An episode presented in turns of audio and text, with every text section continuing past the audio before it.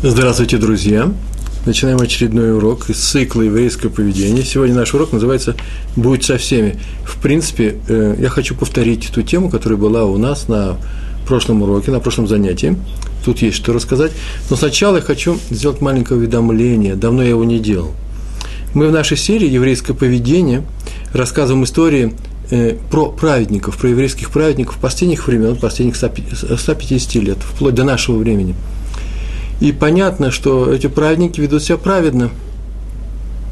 Не так, как принято вести, или как привыкли вести себя простые люди, как мы себя с вами ведем. И, с одной стороны, вообще-то есть некоторая опасность, когда человек захочет приблизиться к ним одним прыжком и начнет вести себя всегда и всюду, как они, и, что называется, может перегореть. Э, то есть э, э, нельзя очень быстро сварить суп, поставив его на кипяток, нужно – кипяток поставить на огонь, на сильный огонь, э, надо некоторое время. И для каждого человека есть свое время приближения к этим идеалам. Но идеал мы должны знать. Это как ориентир на нашем пути, который мы выбрали, на пути Торы.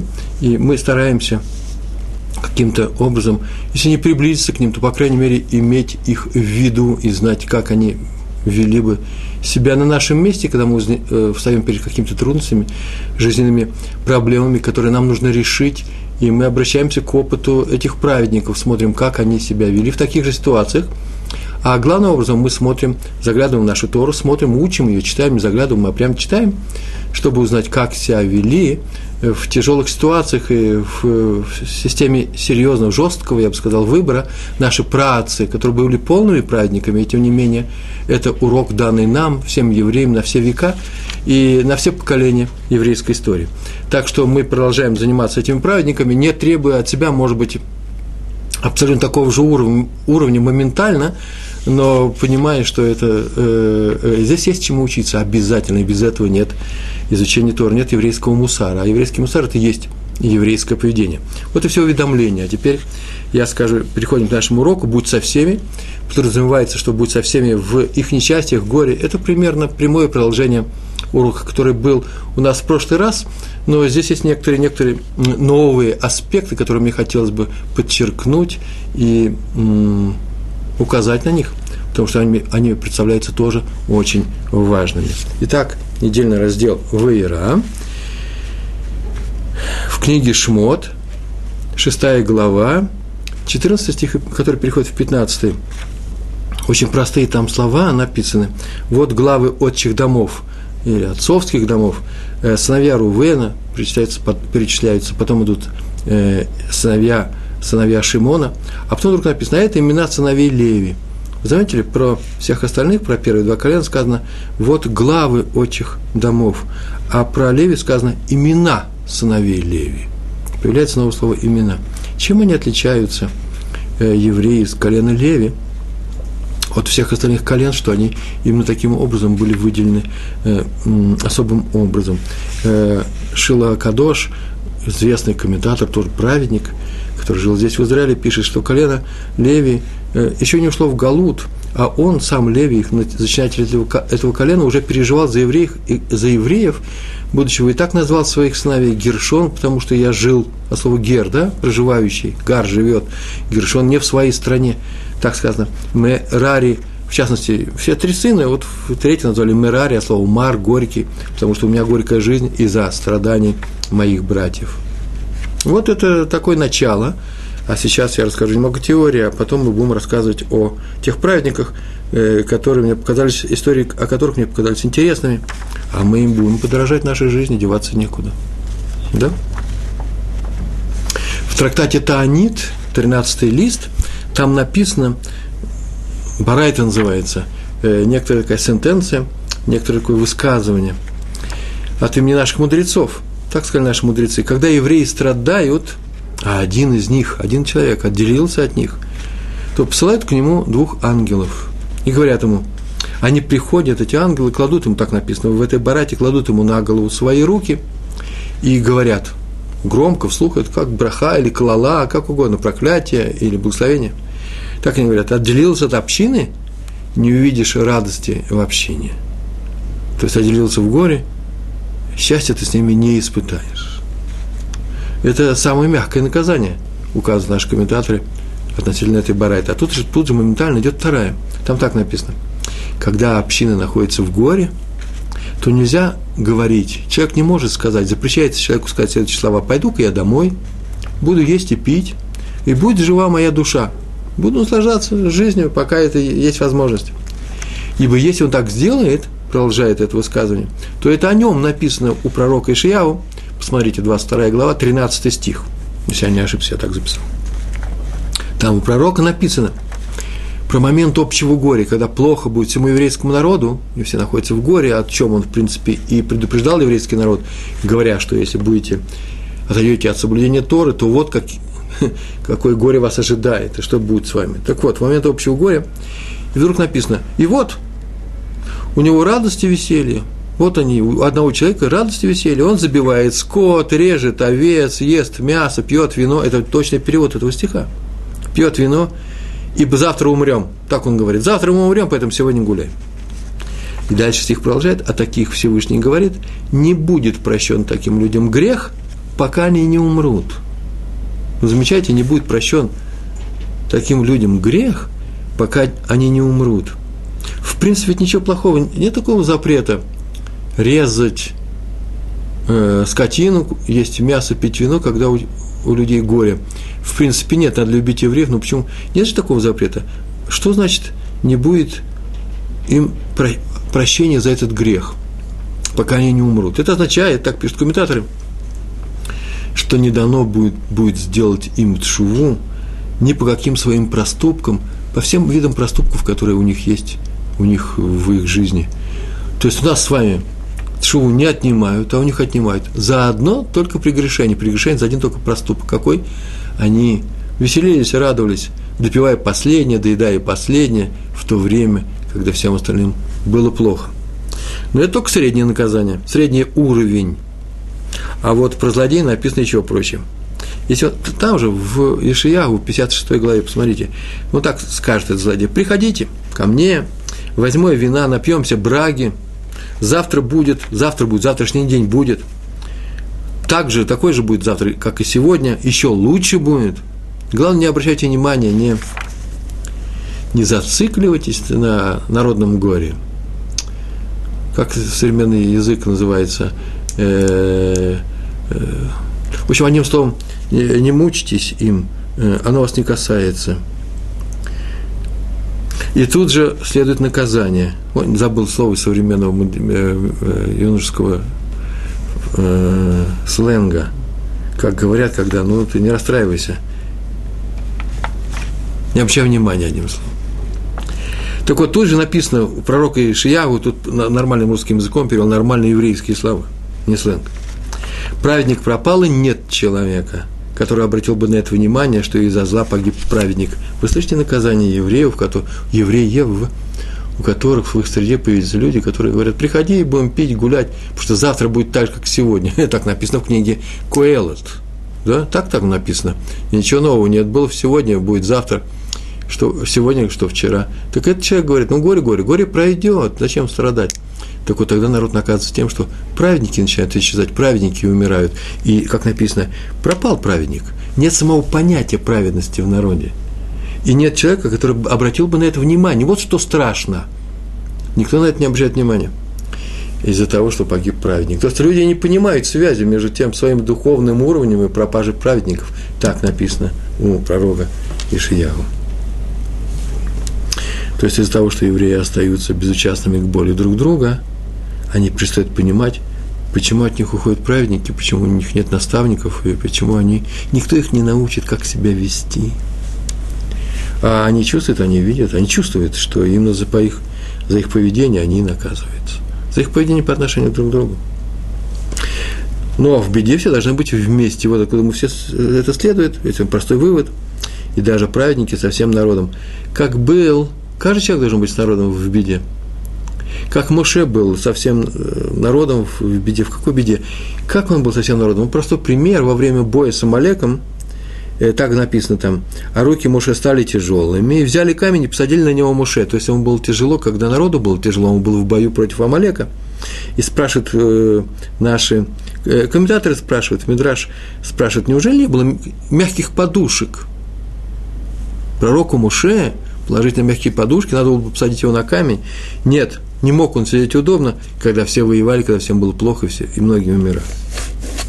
Между прочим, он, как и Леви, назвал своих сыновей, э, там был Гершом, Ирар Кигати, горькие слова, а э, Моше на своих детей назвал Гершом, житель изгнания.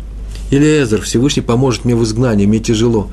Больше того, они родились у него в стране Медьян, когда он жил у Ятро в доме своего отца своей жены, Ципоры, и там родились эти дети, и страну Медиан назвал чужой страной, э, э, Эрец Нахрим, чужой страной. Ну, понятно, что чужой, она не его, он, наверное, мечтал об Эрцесроле. Нет, говорят комментаторы, она была чужой, более чужой, чем Египет. Почему? Потому что в Египте были его братья, они страдали, он страдал. Почему? Потому что они там мучаются, он далеко от страдающих своих братьев, он ощущал себя с ними, но физически он был в, другой, в другом месте, в чужой стране по отношению к Египту, это была страна чужая. И отсюда мы видим, э, как он относился к тому состоянию, в котором находился еврейский народ, который мучился. История про Хофицхайма во время Первой мировой войны, просто с этого я начинаю – когда евреи были изгнаны, многие, если вы помните, как начиналась война, царская власть издала указ 50-верстной э, э, зоне от границы, а это большое, большое расстояние, э, всех жителей переселили на восток – многие сотни еврейских местечек опустели, и их предоставили сами себе, никто не давал им ни подорожные, ни какие э, ни средства для того, чтобы как-то выжить в такой ситуации. И э, они разошлись по другим еврейским общинам, и многим даже негде было спать. Как говорили, многие спали в поле э, в, те тяжел, в то тяжелое время. И Хофицхайм – в эти тяжелые дни отказался спать на своей кровати, а пришел спать на жесткую лавку без, без подушки. На что, вот вся история. На что они могут сказать, ну тоже мне переживания. Это просто так заодно он себе э, придумал себе. Это как сказано, что человек видит голодных людей и вдруг говорит, а вот этот кусок хлеба я не съем, убрал в сторону, вместо того, чтобы пойти их накормить. Не, нет, это как раз естественное поведение, это ненадуманное поведение. Он не хотел чувствовать себя счастливым, довольным, в достатке, жить на мягкой подушке, спать в то время, когда у многих не было вообще никакой постели, никакой кровати, они спали на голой земле. Это как раз считается по Торе естественным поведением. Во всем мы должны учиться у Всевышнего, э, во всех качествах, о которых мы говорим, что это положительные качества. Мы можем их перечислять, они все написаны, э, все известны – и все народы мира, в принципе, очень многие эти качества воспринимают нормальными, естественными, и учит мама своих детей. Э, вот ребенок, не обманывай никогда, э, будь э, честным, будь искренним, радуйся, помогай сестричкам, братикам младшим. Нужно помогать людям. Видите, очень целый, целый реестр положительных качеств, которые у всех народов считаются положительными. И Тор тоже говорит об этих, об этих качествах, как качества, которые который вас требуется э, от нас. Всевышний требует, чтобы евреи обладали этими качествами. Больше того, многие говорят, что именно из Тора они и пришли. Но самое это интересное, что здесь есть еще качества, которые не требуют другие народы. Они не считают их необходимыми. Например, такой простой пример – не будь запамятным. Э, иногда многие говорят вообще-то, почему не будь запамятным? Ну хорошо, ладно, мы простим, но отпор-то дадим, мы будем знать, э, что это наш враг. Так вот, э, э, не быть запамятным – это специальное качество, которое мы учим у Всевышнего, которое проявляет именно это качество по отношению к еврейскому народу. Мы понимаем восстание, так написано в, кни- в наших книгах, в Фумаше, и очень часто выставали против Муше, против Всевышнего. Так вы спрашивали, да есть ли Всевышний в нашей среде, не отвернулся ли он от нас? Это называется восстание против Всевышнего. Теперь будем делать, что мы хотим. Хотим, сделаем э, золотого тельца. Э, и будем ему служить мы, мы сами себе командиры. Так вот это восстание, и он нас прощает по просьбе э, Моше, нашего пророка Моше, нашего учителя, и не вспоминает нам, не говорит, смотрите, что вы делали тогда-то, сейчас я с вами расправлюсь, э, накопились, э, накопилось у меня много, что вам сказать и сделать вам. Вот так не поступает, значит, мы должны быть не запамятными. А вот э, э про участливость человека, про то, что он должен быть, э, находиться, делить беду вместе с, с другими своими э, ближними, со всем своим народом. Это называется ближние. Не ближние те, кто наши родственники, друзья и соседи, а весь наш народ ближний. Сделай его ближним. Вот что говорит этот перевод русского слова «ближний». Э, так вот, про него сказано, с ним я его в беде, с ним я в его беде. Так сказал Всевышний о себе про свой народ, с моим народом. Во всех их бедах еврейских, да, бецарам, э, сказано про него, э, ему плохо, э, царло, Всевышнему плохо.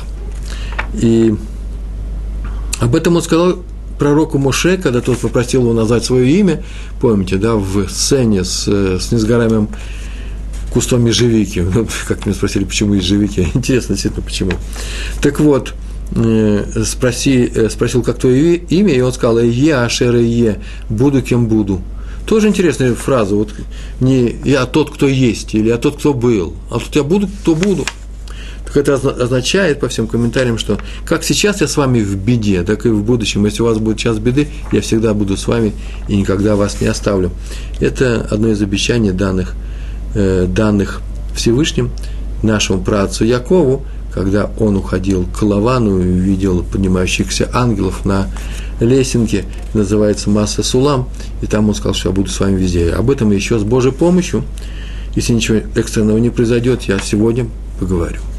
Вторая история произошла, говорит о том, что в 1879 году, это было достаточно давно, я так полагаю, была большая засуха и голод в Иерусалиме. Тогда главным раввином города был Рав Дискин, главный раввин города, известнейший раввин, о котором вообще множество историй рассказано, большие книги, много книг выходит. И э, один из праведников еврейского народа последнего времени, он очень много делал, чтобы помочь людям, и не просто молился, не просто переживал, он просто занимался тем, что организовал поставку продовольствия в Иерусалим из Тель-Авива, и везде разъезжал, что только не делал. Э, запасы еще хлеба еще были, но народ обнищал, и он э, помогал людям займами, организовывал суды, э, сам покупал хлеб, раздавал его в лавках, там, где он еще оставался. Так или иначе, к чему все это рассказываем? О том, что он серьезно заболел. Он еще не был очень старым, но он очень серьезно заболел, и врачи сказали, врач его, известна его фамилия, я ее здесь не привел, э, забыл, э, сказал, что болезнь такая странная, болезнь горла, серьезная гор, болезнь, и никогда у него не было никаких проблем с дыхательными путями, и он не мог ничего есть. Вот в чем дело. И он впрямую врач объяснил, что это связано с тем, что голод в городе, у жителей нет еды, и поэтому Равдискин тоже не может есть, даже если захочет. И отметил – Врач был достаточно близким для его другом и сказал, что вообще-то мы все удивлены. Почему? Потому что знаем прекрасно его биографию. Они знали его еще из Европы. Он сидел в тюрьме в свое время э, в, э, э, в Литве по какому-то доносу, лживому доносу. И он там не болел. Тяжелые условия были. Его преследовала царская охранка, серьезно преследовала, и тоже по доносам и он тоже никогда не болел, хотя условия жизни его, он не дома жил, он спасался от нее, были тяжелые.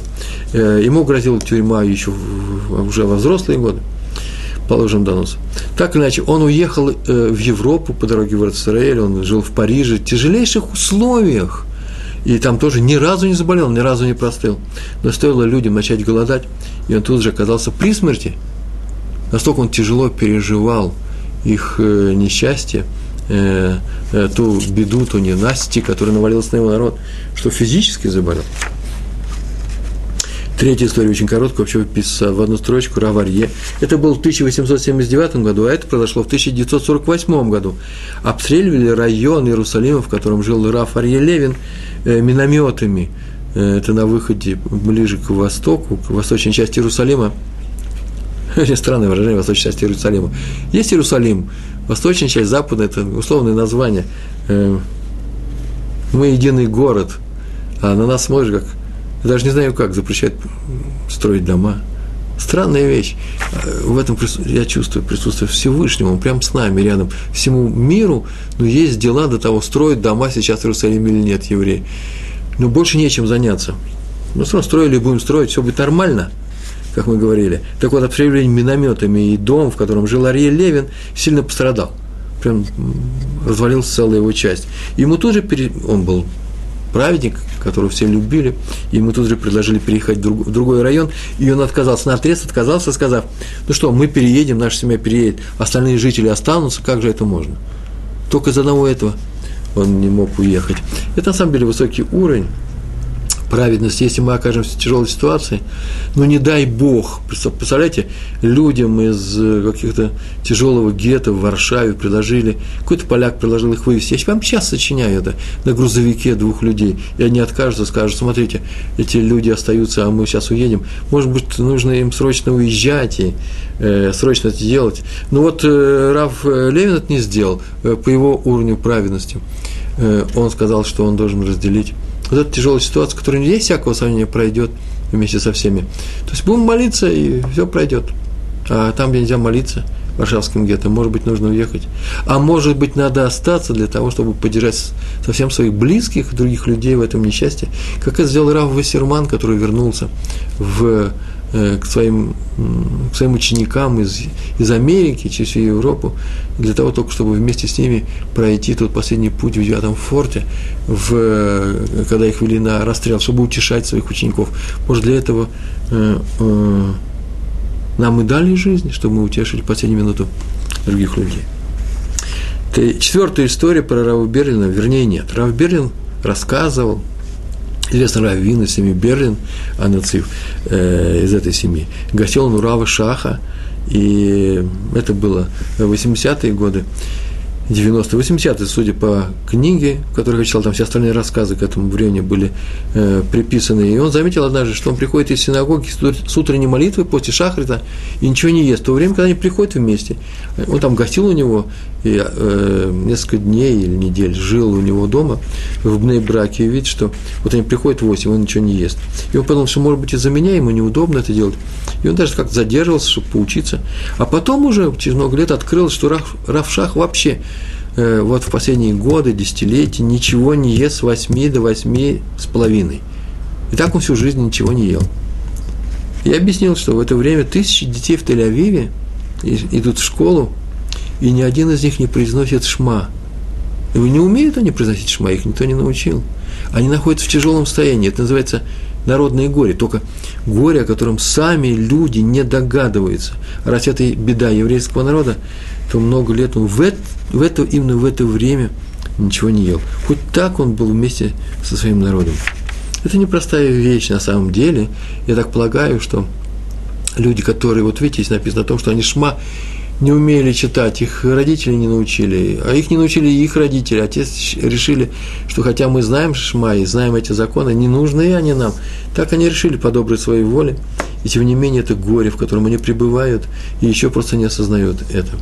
Получается, что э, мы должны даже с теми людьми, которые в принципе считают себя атеистами, разделить их какое-то, не знаю, состояние, как разделить, но я же не спорю с ними, э, э, я же, я с ними, во-первых, не согласен с их идеологией, так, может быть, мне нужно спорить с ними, шуметь, кричать, вопить, призывать к порядку, и когда они заходят на наш сайт, может быть, нужно кричать э, и активно себя вести, и когда приходит какой-нибудь не знающий, не понимающий ничего, человек, который подписывается каким-то словом «изя», и начинает ругать харидимных евреев, Израиля за то, что они не платят налоги, не работают, не ходят в армию, то есть ведет себя совершенно безобразно, обвиняя нас в том, что, в принципе, можно было бы ему объяснить, что это не совсем так, многие. Я плачу налоги, мой сын был в армии. Так или иначе, э, может быть, не нужно не воевать с ним, а как-то себя вести по-другому. А вы знаете, что на эту тему сегодня какое? Сегодня 26 или 27? 27, спасибо. Ария. 27 декабря. Напишу-ка сегодня вечером Блинедер статью на эту тему в, в блогах э, для на Толдот Ешурун на нашем сайте. Блинедер, есть что написать, что, может быть, не воевать с ними нужно, а переживать э, это их состояние как о горе, помочь, как мы даем лекарства людям больным, Они не очень больные люди, я не хочу сказать, что они больные, заболевшие, но помочь им надо, не всякого сомнения, а не радоваться дискуссиям против них, шуму, крику против них. Они воюют с нами, но это еще не значит, что мы должны воевать так же, как это делают они. Блин, это без... Блин, это сегодня попробует написать более понятным языком. И так надо не просто переживать, а стараться реально помочь. Вот в чем, к чему я все это веду, все эти рассказы. Потому что написано, увидел Моше своих братьев в их беде. Что значит увидел в их беде? Что он или именно увидел? И в чем это выражается, то, что он это увидел? И Медраш рассказывает. Медраш рассказывает. Он сказал фараону, вернулся он из дома фараона, фараонов сынок, элита древнеегипетская, пришел домой и сказал фараону, что евреи рабы умирают, они рабы у тебя – Ибо, и так сказал, тот, кто не дает, тот, кто не даст своему рабу хотя бы один день отдыха в неделю, тот умрет, сказал фараон. И фараон испугался на это выражение, согласно этому Минрашу. Испугался и спросил, а что делать нужно? И тот сказал, дай им день отдыха. А фараон сказал, вот ты устрой, как ты полагаешь, какой день отдыха им дать? И он тоже постановил евреям субботу. Мидраш рассказывает, что евреи знали о субботе не понаслышке, Э, а э, просто у них был такой день отдыха, который может быть временно, до тех пор, пока не, были ужесточ... не было ужесточено сердце, э, сердце фараона, и он отменял эту субботу. Помните, когда Моше пришел и сказал, пусти мой народ, он говорит, а, лодыри вы, поэтому вместо того, чтобы работать, э, вы просите э, день отдыха, прогулку в Европу три дня, июля в Париж. Э, поэтому идите работайте. Так он сказал, и тогда только субботу отменили. Видите, Муше так или иначе переживал за евреев, он хотел физически им помочь. Вот что он увидел. Он увидел, что они страдают. Между прочим, это тоже непростая вещь. У меня в семье тоже рассказывают такую вещь, э, серьезно рассказывали, у меня нет оснований не верить рассказам своего отца и всех остальных э, людей, э, что э, я был совсем маленький, моего дедушку посадили в тюрьму за экономические всякие махинации. Он был артельщиком, у него было несколько артелей в Москве, фамилия Пятигорский, э, Яков Сач. Э, он был очень богатый человек, э, его все любили, он был очень добрый человек, и в то же время у него было много артелей, а это запрещалось. Но его долго не сажали, наверное, так полагаю, просто это наверняка. Он кормил милицию, прокуратуру, всех на свете. И он не один таких, таких было евреев полно в то время в Европе. в Европе, в Москве. Жили мы в Черкизово. Э, место Черкизов, Богородска, э, артели стояли по, э, где-то в Малаховке, по Казанской дороге. Но его посадили в тюрьму, а потом убили в тюрьме. И посадили его в тюрьму формально за то, что он сделал евреям, своим работникам, своим рабочим, столовую, а потом общежитие на свои деньги. Все остальное он умел запрятать, так что получалось, что все законно, а тут на свои деньги, почему? Потому что он ведь хорошие вещи делает, а вот это было нарушение. Советская власть не любит, когда рабочим помогают фактически. Кто-то на свои деньги сделал им столовую, его очень любили. Общежитие, небольшое общежитие. И за это он пострадал. За практическую помощь э, с э, работникам, которые работали на его предприятии. Он владельцем этого предприятия. Сказал я, тяжело вздохнул, да? Раби Мушейхель Оливи Эпштейн Адмор из Озерова. Был такой великий Адмор, и к нему пришли однажды два Даяна, два Даяна, два судьи из Рабанута, и сказали, что один Аврех очень болен. И, скорее всего, он болен потому, что у него, наверное, какой-то специальный дин, дин закон там на небе ему э, назначили, а мы два Даяна, а вы, э, Раби э, Эпштейн, Раби Мушейхель, э, тоже Даян. Давайте соберемся трое, будет у нас э, мини Даянов, это называется э, три судьи которые могут принимать решения по ским. И попробуем помолиться и потребовать отмены этого, гзира называется, тяжелого э, приговора, который для этого Авреха сделан, там на небе. Раб Эпшен сказал им, давайте, давайте сделаем такой день. Сейчас решим, постановим, будем молиться и отменим тот приговор, который на небе. Но знаете ли вы, сказал он, что он сейчас выздоровеет, а мы с вами заболеем – как заболеем? Ну как же? Очень просто. Как только мы отменим этот закон для него, этот закон перейдет на нас, и мы уже будем судиться по всем вопросам, вот, которым призван отвечать он. То есть нам не следует рассчитывать на милосердие, такое бездумное милосердие небесного суда. С нас самих будет востребовано очень жестко именно за то, э, по поводу тех пунктов, которые были вот предъявлены ему. То есть вместо него будем судиться мы. Вы согласны? Они очень перепугались, отошли в сторону. А он ему сказал, так так вот поступил Моше. Именно так он поступил. Он сказал, что нужно евреев простить, когда они сделали золотого тельца себе отлили.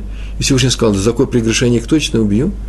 А э, в исполнении своего обещания, я же не могу не выполнить его, я свой еврейский народ построю, выстрою заново из твоих потомков, Моше. Это будет еврей. На что Моше просто сказал, сотри меня, пожалуйста, из книги, из своей книги, которую ты пишешь, из книги жизни. Он сказал, я не хочу жить. Так Моше поступил, поступал. Он не просто хотел прощения для евреев. Он сказал, если не будет, будут они прощены, и я не хочу. Хотя он не был связан с этим, с этим несчастьем, с, э, с, с этой оверой, с этим проступком, с этим грехом. Он сказал, и я не хочу оставаться в живых. Э, и так об этом сказал Раф Эпштейн этим двум даянам.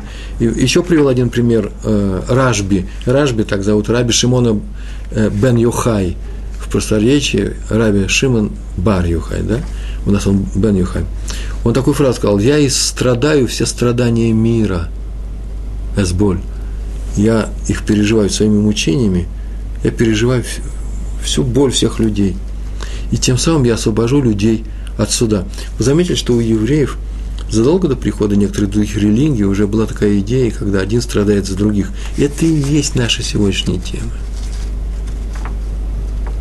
И нам не остается верить в то, что есть такое страдание, мы же освобождены. Это глупости. Нам нужно самим просто взять и помогать другим людям тем, что своей готовностью разделить с ними несчастье. Марша пояснил, ну так сказал, и где он и страдал все страдания мира? Так он страдал, страдал вместе со своим сыном, Раби Лезером, в пещере много лет, 12 лет. Он э, жил там в совершенно нечеловеческих условиях, и тем самым он, так сказать, вынес всю боль всех других людей и еврейского народа в то время. Вот об этом сказал Раф Эпштейн своим посетителям.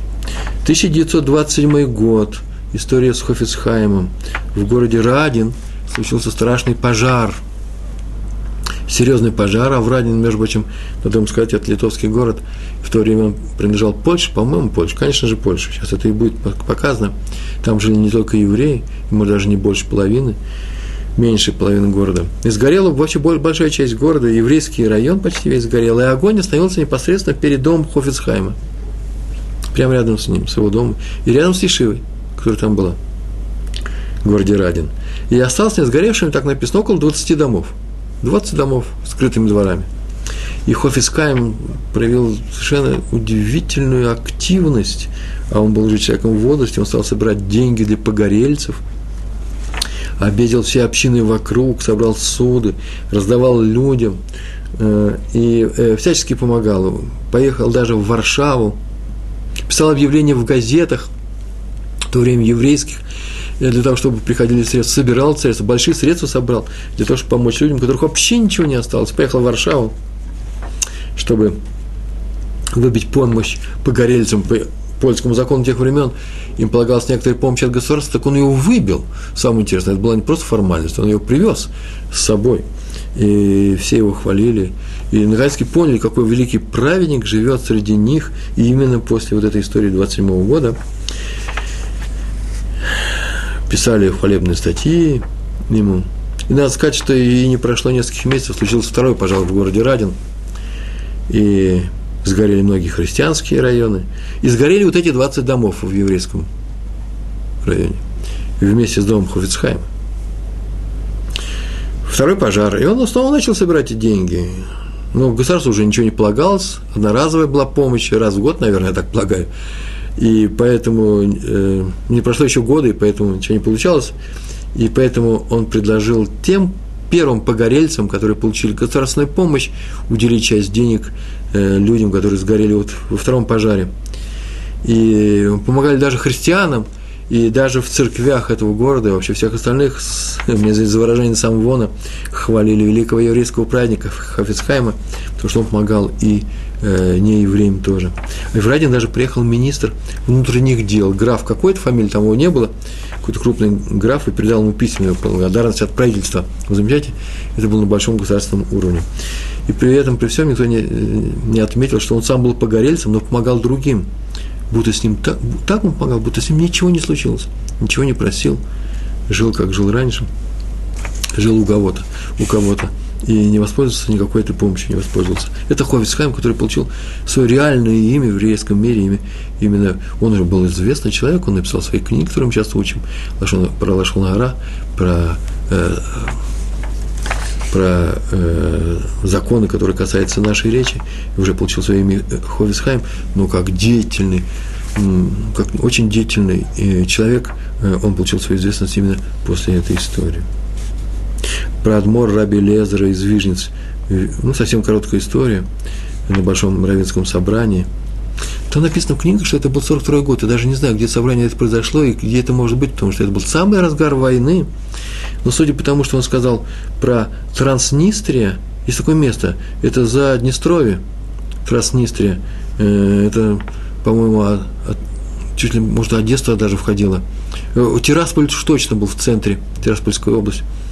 В центре этой области было такое образование, странное образование, судя по той истории, скудной истории, которую я запомнил, э, сделана она немцами и румынами вместе. Так вот, там был страшный голод, и еврейские дети голодали. Просто вообще не было, натурально не было хлеба.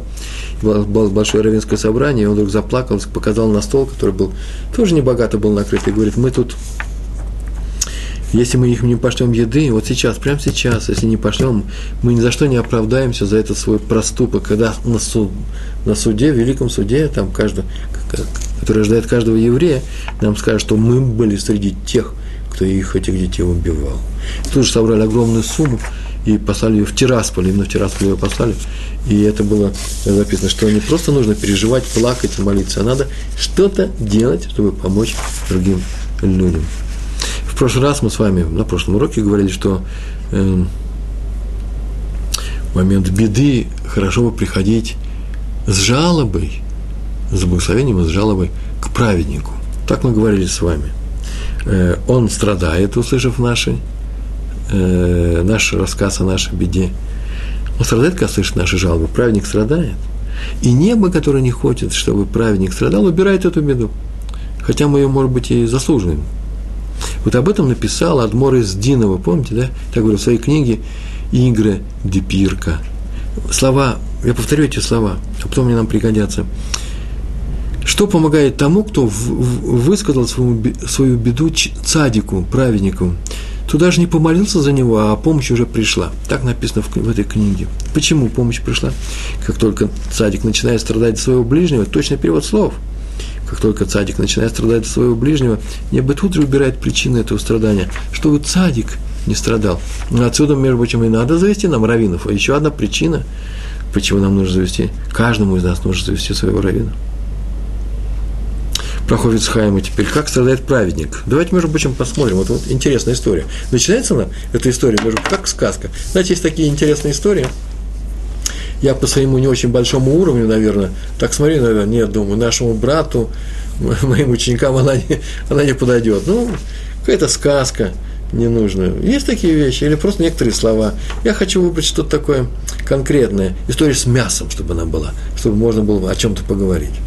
Вот эта история уж точно была без этого мяса. Ну, просто совершенно прямая э, история для людей, которые смотрят, как говорят о религиозных, ну, одели шоры на глаза и идете прямым путем, как раньше в комсомоле теперь в своей торе. Филин одели на на глаза и ничего не видите.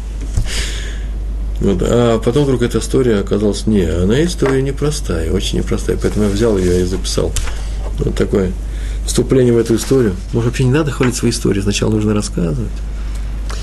Один Аврех, это студент Кололя, замужний, замужний, как называется, женатый студент Кололя, серьезно заболел. Причем заболел очень редкой болезнью, так было написано. Вы видали людей, которые болеют редкими болезнями? Мой один друг заболел болезнью, и вот мучается, и мы молимся за него. А известно во всей истории – все истории медицины зафиксированы. 28 таких случаев. Бывают такие редкие болезни. Жуткая история. И, в принципе, как их лечить, никто не знает. Но мы молимся, и ему, конечно, будет легче. И я, так полагаю, что если он сейчас смотрит нашу передачу, Александр, держись, мы за тебя молимся, и будет хорошо. Ашим Язор.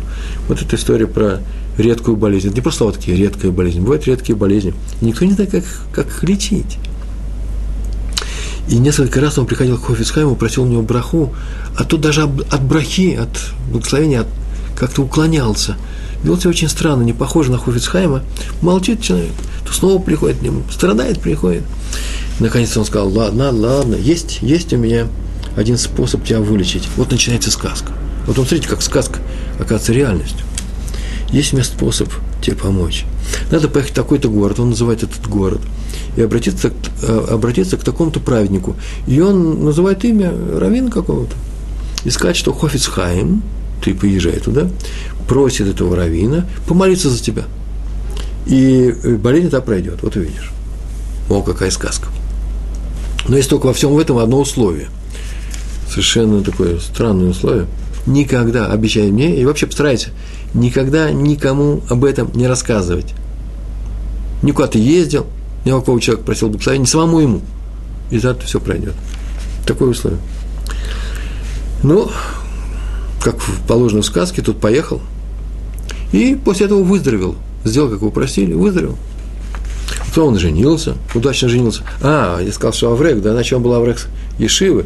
А может быть, у него не было детей, написано, что он выздоровел, и у него начали рождаться дети, большая семья появилась. Не-не, все-таки то был э, Аврех Ешива, а это Аврех Кололи. Почему? Потому что появилась тут среди его родственников семья его жены – и была у этой жены сестра, родная сестра, незамужняя, и вдруг она заболела той же болезнью. И прошло уже много лет с тех пор, когда э, произошла вот первая часть нашей сказки, а тут заболела жена, э, сестра жены, и именно той же редчайшей болезнью. Это, наверное, случайность в одной семье, такой редкий случай. И обе они, две сестры, его жена, пристали к нему, подошли к нему с вопросом, как ты вылечился, ты же как-то вылечился, вел себя очень загадочно. Уехал, приехал здоровый. Скажи просто, как это произошло. Он сказал, я не, не могу, к сожалению, я не могу сказать. И долго он держался, но пока они начали его подозревать в жестокости. Это жестоко. Ты, у тебя есть средства в руках, а ты не хочешь с ним поделиться. И там он решил, что поскольку пришло много времени, болезнь, наверное, связана с молодостью, а сейчас он уже, уже явно не молодой человек, и он решил им сказать. И он сказал, что нужно сделать для того, чтобы выздороветь. Самое интересное в этом рассказе не написано, сделали это или не сделали. Почему? Потому что уже вечером того же дня, когда он рассказал, он заболел снова той же болезнью. Жуткой болезнью заболел. И он пришел к Хофицхайму, а тот был очень старый. Пришел, он приехал к нему и сказал, что так, так-то произошло, рассказал всю эту историю. Хофицхайму встретил и сказал, «Ну, зачем же ты рассказал-то? Вот поэтому все и рухнуло. Продолжает, продолжается сказка. Все, рухнул, ты снова заболел. Теперь нет тебе помощи. Ты сказал, ну вот как ты раньше же мне это помогло? Он сказал, что раньше-то помогло ему то, что он сам, Хофицхайм, 40 дней постился из-за него. Вот что ему помогло. А теперь он не может, теперь он очень старый. Не поездка помогла ему, а то, что он молился и постился за него. Теперь он не может сделать. А теперь ты обещал другим, а у меня сил нет молиться за тебя. Вот в чем чудо обращения к праведнику. Праведник в это время уходит на небо, как уходил Муше Рабейну, наш братец, э, наш э, учитель э, Муше поднимался наверх, чтобы получить Тору, 40 дней он там провел на небе, получая Тору. Вот, вот что делает праведник, когда переживает и страдает за еврейский народ. Вот от какой боли хочет убрать его небо, когда помогает ему. Такая история была про Хойцхайма. Но до самого конца сказка. Но все равно, смотрите, она по-новому уже показала саму ситуацию вот этого чуда излечения. То же самое с нами. Я так полагаю, что когда мы молимся за выздоровление другого еврея, у нас для чуда его выздоровления ведь тоже что-то забирают. Мы говорили на эту тему. У нас забирают награду за совершенные нами, за исполненные нами заповедь «Асе» – «Сделай», есть положительные, позитивные заповеди, да, есть отрицательные не делай, запреты. Так вот, наша награда, часть этой награды, которую мы получаем за то, что мы выполнили э, вот эти вот позитивные э, заповеди, забирают у нас, и в силу этих заповедей, как говорят э, некоторые наши учителя, есть, так, есть такой урок, надо как, как-нибудь его восстановить, весь этот урок полностью, со всеми цитатами, всеми прочими вещами, он мне где-то записан. Э, у нас забирают эти, э, нашу награду, тем самым получается, что мы с вами доноры, не просто пошли и помолились. За это тоже у нас будет награда, если мы молимся с хорошим сердцем, с хорошей кованой называется, да, с хорошим намерением за заболевшего еврея. Но э, главным образом нам им, э, этим людям, заболевшим людям, попавшим в, в некоторые стесненные обстоятельства, болезни, или, не дай бог, несчастья, у кого-то нет детей, мы за него молимся, читаем Тхилем, мы расплачиваемся своей наградой за это. Готовы ли мы к этому? Если мы готовы, то так нужно продолжать помогать еврейскому народу. Почему молимся, кстати, молимся за других, чтобы их оставили их беды? Потому что знаем, что Всевышний прислушается к их просьбам, просьбам своего народа. Он всем поможет. Но мы-то знаем, что для этого нужно быть праведным народом. Он поможет праведным евреям. Надо соблюдать заповеди. Ибо за несоблюдение он отправляет нас на чужбину из нашей страны, в частности. За несоблюдение он нам доставляет страдания, в книге Дворим написано об этом. А если начинаем соблюдать и находим Всевышнего, он вся рядом с нами ждет, когда мы к нему обратимся, он приводит нас обратно в страну. И рано или поздно нас приведет в восстановленную в эту страну, в святую страну. Эрзакойдыш. Вот об этом сказал Яков Масе Сулам. Помните, уже говорили на эту тему, есть статья у меня на эту тему в Толдот, на сайте Толдот, в блогах, что так сказал Всевышний, когда он уходил к Лавану, что буду я с тобой на твоих путях и верну тебя в страну. А Яков, э, наш пратец, сказал ему, будь со мной на моих путях и верни в дом моего отца. Получается, что он спорил с Всевышним. Не, не так я хочу, как ты сказал, я хочу по-другому. Ты сказал на, на всех твоих путях, а я хочу быть на моем пути, на моем, на моем правильном пути. И верни меня не просто в страну, а в дом своего отца. Что, не согласен со Всевышним? Зачем он поправил его? И ответ, так написано у Раши и Клеикара, есть такой комментатор, Всевышний ему обещал физическую помощь, он всегда сказал, что физически ты никогда не пропадешь, даже когда евреи не соблюдают, если я буду рядом с вами и ждать, когда ко мне вернетесь, но физически вы не пропадете. А он просил духовную помощь. Что такое духовную помощь? Он просил совершенно удивительную вещь. Сказано, верни меня в дом моего отца, то верни меня евреем. Тем, кто я, тем, кем я был, когда вышел из дома своего отца. То есть верни меня евреем. Что значит такое? Как это можно вернуть евреем? Хочешь быть хорошим, будь им. Э, Всевышний не, не, не делает человека зомби, он оставляет ему выбор. Так он сказал, а ты мне не оставляй выбор. Естественно, правило, когда идет человек хорошим путем, Всевышний ему помогает, а когда идет плохим путем, он ему не мешает. Так вот, Яков был первым, кто сказал ему, а ты мне мешай. Я тебя прошу, мешай мне э, идти плохим э, путем. Так или иначе, возвращаемся к нашей теме, мы молимся, и Он нам помогает, только если мы соблюдаем Тору, Он помогает не отойти от Торы. Вот в этом э, и заключается сам смысл нашей молитвы за наш народ – ну и еще несколько историй, совсем несколько историй. У нас осталось с вами ровно 13 минут, и поэтому мы обращаемся к нашим историям. Девятая у меня написана история. Один человек связался с Равом из Ишивы Пурат Ешев. Такая Пурат Юсеф. Это известная сифарская Ешива с богатейшей историей, с крупнейшими рыбаним, которые в прошлом и сейчас там э, э, дают уроки известнейший э, Рафа Вади Юсеф из этой Ишивы и так далее, в частности из этой Ишивы. Он учил сам в Поневиш, в литовском направлении. И один э, человек связался с раввином из этой Ишивы и сказал, что ему надо срочно с ним поговорить. Ну, назначили день, тот пришел к нему домой, в течение часа тот изливал свои несчастья, горе, переживания перед этим раввином, тот плакал, сидел. В общем, так они провели целый вечер. Ну, час написано было. Э, час он у него. Через неделю он снова позвонил, сказал, а когда он снова может к нему прийти. Э, тот сказал, что он уже недавно был, нет, нет, нужно мне срочно прийти. А на какую тему, как на какую тему? У меня столько беды и горя, что мне нужно излить свое сердце перед раввином. Тут начал уклоняться, сказал, что вообще-то у меня времени так вот не очень много, то сказал, нет, нет, ты должен прийти, настоял на своем, пришел и снова начал жаловаться на свою судьбу теми же словами, перечислять те же самые беды, и сказал, что вот он так, он уже начинает с женитьбы, так у него мучается, он и его жена, хорошие люди, они мучаются, и тяжело, и безденежье, и болезни, и детей нет, чего только нет. Вот уже 4 года. На что тот сказал, 4 года? А что ты ко мне только сейчас пришел? Где что был 4 года? Тот сказал, как где я был? Я всегда приходил к Раве Иуде Цатке – как только у меня начались несчастья, каждую неделю я приходил к нему и жаловался ему. И он плакал со мной и утешал меня, и мне становилось легче. А сейчас Раф, Иуда Цатка сам очень тяжело заболел, он старый человек, я не могу приходить мучить его. Поэтому я выбрал одного из его учеников. Теперь я буду приходить каждую неделю к тебе. Так он обрадовал этого равина. Он сидел рядом со мной, Раф Иуда Цатка, и плакал со мной. Тем он мне помогал. Практический вывод. Если кому-то плохо и он нуждается в утешении, наша обязанность его утешать. Срочно, без всяких претензий, поучений, мол, сам виноват, надо было сделать вот, что ты меня не слушал, знать, чего не знаю. Это все отменяется.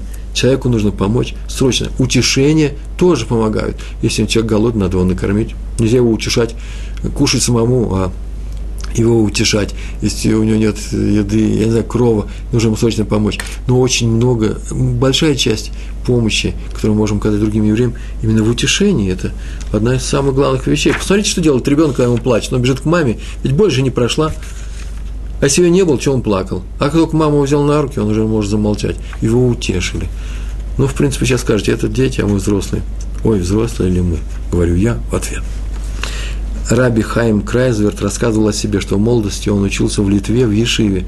В молодости, когда где-то, ну, я не знаю, там, во времена революции. И там был один слепой ученик, у них слепой ученик он учился, у которого ничего не было, и он учился, и даже не смотрел за собой, а спал он на полу в синагоге. Я его пожалел, он сказал, Раби Хайм рассказывает о себе привел к себе в тот угол, где он снимал, и который ему дали, положил свою кровать, а сам пошел и спал на лавках в синагоге, чтобы у него была хоть кровать. И вот пришли однажды немцы, он уже был взрослым человеком, тоже это было в Литве, во времена революции, так, так или иначе это было немцы, и всех арестовали в первые же дни.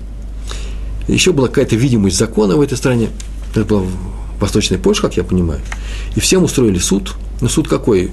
Судили, тут же приговаривали к смерти, тут же расстреливали. Так делали с евреями. Его поставили меня перед судьей, так рассказывает Хайм Крайзверт, Равин, известный Равин в Европе. И судья, не глядя на меня, задал какой-то вопрос, написал «расстрел». И повели меня на расстрел, который тут же вот во дворе там собирают команду, отвезут расстреляют. И в это время я начал молиться «Рибоно Шелюлам, владыка мира, помоги меня, спаси». А потом подумал, за что меня можно спасти? Что я сделал в своей жизни? Что я такое полезно сделал, чем я могу сказать, Всевышний, вот за это мне помоги. И вспомнил, кровать я отдал свою. Тяжело было, холодно было ночами спать на, на земле в синагоге, э, на полу в синагоге. Я отдал свою кровать слепому. И только вспомнил об этом, а меня уже уводили, вдруг этот судья посмотрел, впервые посмотрел на меня, говорит, о, стоп, стоп, подожди, иди сюда. Я к нему подошел, говорит, что ты слишком молодой тебя для расстрела. Это, говорит, немецкий судья – молодой ты для расстрела, беги отсюда, пока тебя отпускают. И он побежал. Он бежал и ждал, как его в спину будут стрелять, но никто не стрелял. И э, так он спасся. За какое? За праведное дело. Видите, за что он, о чем он вспомнил? За то, что он дал кому-то кровать. А я добавляю от себя, в этом рассказе этого не было. Да нет, еще кроме кровати, за то, что он вовремя вспомнил об этом в молитве. Вот молитва его спасла – Молитва спасает человека, не только праведные его дела. Еще две истории у нас осталось с вами 8 минут. Саба и Слободка, и Слободка, из места Слободки, в том месте, в котором была Ешива рабова Сермана, который, вот видите, рассказывал о форте, куда его расстреляли. Звали Сабу и Слободкой раби Натан Цви Финкель. О нем рассказывает Раф Родерман. Прям сам он все это видел и э, переживал. Время войны в Ешивах нечего было есть. Э, это было уже в Иерусалиме – и все носили буквально, как было написано, тряпичные тапочки. Тряпичные тряпочки, э, тапочки с обеих сторон тряпичные. И э, новую материю э, приклеивали клеем снизу. А мечтали о куске хлеба, было написано, а шили рубашки из мешковины. Ну, мешковину. Были мешки, в которых картошку привезли в Ешиву. Вот из этой они нарезали ножом и сделали себе такие талиты и э, завязали, э, зашили суровой, большой ниткой мешковой под, э, ну, в нужных местах. И вот студент Роддерман, так он себя рассказывает, накопил по грошам немножко денег и купил себе тали, э, э, талис коттон, э, маленький талит. У всех у них были талиты, но они были такие истрепанные, старые, э, все в заплатах, а он купил себе новенький и пришел похвалиться перед Сабой и Слободки. И тот, вопреки ожиданиям, не похвалил его, а сделал даже прицание. Это вместо того, чтобы купить вместо того, чтобы купить себе вещь себе, пускай будет даже для заповеди, но ты ее купил себе, лучше бы ты отдал деньги любому другому человеку, еврею, который купил бы себе еды. Если у тебя на еду хватает, если ты покупаешь себе вещи, значит, дал бы еще вместо этой вещи, э, покупать себе эту вещь, дал бы деньги, чтобы человек другой поел. От меня не только, не только мы сопереживаем другим людям, э, но просим практически помощи до них. Тут пришел вопрос, можно ли искать в опасности спасти ради будущих, ради будущих заслуг. Так вообще обычно не очень поступают, э, я не знаю, что есть будущих заслуг. Обычно говорят, спаси ради заслуг наших працев. А, и это тоже хороший вопрос на самом деле. Бывает, что мы авансом получаем что-то. За это мы благодарим. Мы благодарим за то, что получили что-то авансом. Спаси ради будущих заслуг. Надо подумать на эту тему. Хороший вопрос. Я так сразу вроде бы не вижу ответа. Повторяю вопрос. Можно ли просить Всевышнего спаси нас ради будущих наших заслуг? Э, вроде я так вот ответ сразу и не вижу. Раби Мортхедов Тверский из Горностайплер, там вроде так называется город, да? Ровно пять минут осталось. Он однажды заболел, прибыл на операцию в Киев, и в Киеве известный раввин сказал ему, что нужно прижечь ему одно место, там в верхней части спины под лопаткой, прижечь нужно место, какая-то опухоль была, железом раскаленным, а для этого нужно использовать раскаленные щипцы какие-то, какое-то железо, его нужно привязать к креслу, специальному креслу, чтобы он не дернулся во время операции. А Раф сказал, не надо ничего мне привязывать, я не дернусь. И так он стоял на своем во время операции, сидел свободно и ничего не дергался. И врач его спросил, откуда такая сила терпеть боль? Вчера, говорит, у меня было написано в этом рассказе, огромный русский казак, ну, русский человек огромный, мощный. Так он от этой боли взвыл, порвал все, порвал все веревки, выдернул ручки у кресла и в это окно сиганул. Видите меня? Окна сейчас нету выбежал, а ты сидишь и спокойно переживаешь, Рэбе. И тут ответил э, профессор, настоящую боль я испытываю только тогда, когда ко мне приходит еврей своими жалобами на свое горе. А раскаленное железо – это ничто по сравнению с этим. Ну, мы говорили же, э, откуда у евреев такое горе, если нас любит Всевышний. Говорили на эту тему несколько раз, да? И сказано, что мы избранный народ. Хорошо же нас любит. Разве избранный на страдания, на боль? Ответ. Мы говорили про три вещи в свое время, что у нас есть страх совершить проступок, готовность к чуве и страдания. Это нас искупает. Если мы не будем совершать проступков, боимся, хари называется, да, харидим, ортодоксы, если мы боимся. Если все-таки сделали проступок, если сделали, то мы делаем тшуву, раскаивание, а если не сделали, то страдания искупают нашу вину. Так вот, э, если страдания изначально присущи нашему народу, то надо помогать другим евреям. Им нужно стараться облегчить эти страдания. Это и есть заповедь любить ближнего. Именно в этом любовь. Сказано, люби ближнего своего. Не в том любовь, чтобы просто хорошо относиться, переживать за людей, переживать свою любовь, вот я их люблю, всех, не, а в том, чтобы помогать. Последняя история Рав Давид Бидерман Адмора из Лейлова. Это городок, маленькая деревня на юге Польши. Многие думают, что это Львов. Нет, это Лейлов, известнейшие их хасиды, известнейший род. И уже второе поколение, по-моему, переехало в Иерусалим, в Израиле. И здесь Ад, Адморы живут из Лейлова. Отец очень сильно заболел, его раба раби Давида Бидермана. Собрались все хасиды, к нему во двор они молились, чтобы выздоровел этот ребенок. Читали Тирим, Слихот, специально покаянные молитвы. Пока он не выздоровел, на самом деле выздоровел, и устроили трапезу благодарности, устроили трапезу, пели хасиды, красиво поют, пили, ели, веселились. И только Раф сидел на своем месте, и все вдруг увидали, что у него в глазах блестят слезы. Сказали, а почему раб, э, э, Равин такой печальный? Он сказал, ну смотрите, мы собрались для того, чтобы помочь моему сыну, и слава Богу, большое спасибо. Всевышний ответил нам на нашу молитву и помог. Но ведь сколько есть несчастья в горе, и беды, и боли в нашем народе. Есть дети, которые страдают. Мы же не собираемся по каждому этому случаю. Что можно сделать, чтобы им помочь? Только во время Шмона Эсре, когда мы молимся за весь еврейский народ, мы должны переживать, испытывать то же самое, что мы испытывали, когда стояли у меня во дворе и молились за сына Адмора, своего руководителя, чтобы он выздоровел. Это мы должны испытывать, когда мы просим выздоровления и э, спасения от несчастья всему еврейскому народу. И все они с ним согласились. Я бы в конце так бы написал, так не было написано, и все они заплакали. Ну, был такой момент тоже.